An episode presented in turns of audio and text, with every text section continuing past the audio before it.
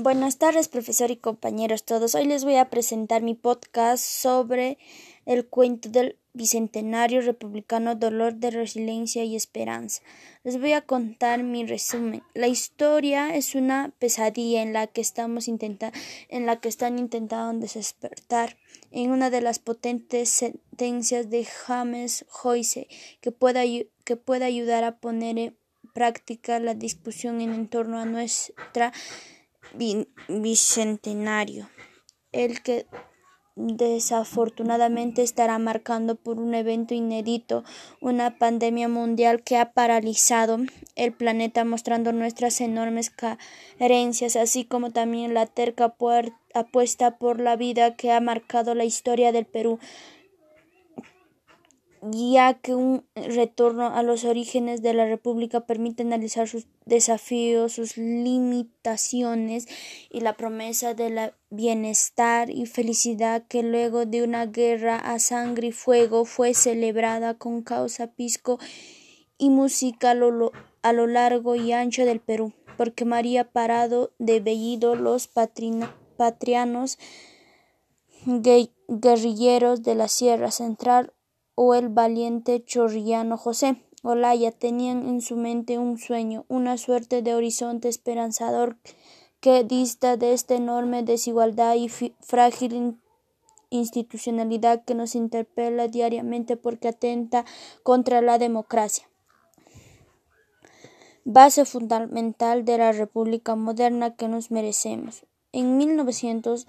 1821. El general San Martín no solo debió enfrentar al ejército del rey, sino a una terrible epidemia que diezmó a los soldados que cruzaron los Andes para liberar primero a Chile y luego al virreinato del pueblo. El batallón cuando se encontraron con Chile desembarcó con 16.700 plazas y quedó reducido a cuatro efectivos los valerazos granderos a caballo y cazadores murieron por centenares, incluida su finalidad.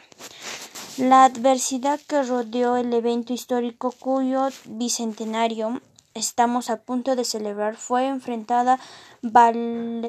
valorizadamente por médicos de la talla del afroperuano José Valdés a punta de quinima,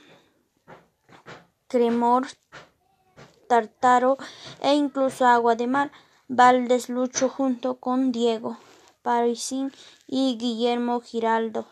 contra una peste que fue cendiendo unos meses antes de la ceremonia del 28 de julio de 1821 en Lima, si un Nobel colorido cuatro pintado por Daniel Lepiono no es posible imaginar con la fatarria limeña fuera precedida de tanto dolor, desesperación e incluso mortalidad tal como ha ocurrido a lo largo de nuestra afligidamente historia republicana. Luego de la repoblación vino la institución institución del protectorado, la lucha entre republicanos y monarquías, la expulsión del poderoso ministro Bernardo Monteagudo, la denuncia de San Martín, la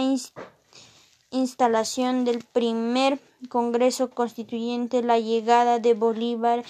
y el triunfo de Ayacucho el 9 de diciembre de 1824 momentos repugnantes y el orgullo como la abdolación de la esclavitud y el tributo indígena en la revolución liberal de 1854 y la instauración de la jornada de las ocho horas en 1918, así como avances notables en la ciencia y en la educación. Pienso en el sacrificio de Daniel Alcides Carrión, la genialidad de Santiago Antúnez de Mayolo a la mirada de vanguardista de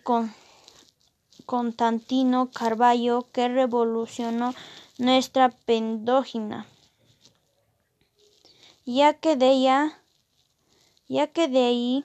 Los logros de las mujeres instragadas del siglo, de muchas de ellas educadoras y escritoras, son el claro antecedente de pintoras, escultoras, poéticas y activistas políticas que, como María Elena Moyano, enfrentaron con valor el horror de una violencia que causó la muerte de miles de peruanos. Luego de ella, Lima se convirtió en la esperanza de oleadas de provincianos que buscaban una vida mejor. Muchos la consiguieron y hay conmovedoras historias al respecto para otra buena cantidad. Quedó atrapada en la pobreza y la ausencia de oportunidades dando lugar a esa informalidad que es a veces fuerza y otra debilidad, como lo ha demostrado recientemente la pandemia.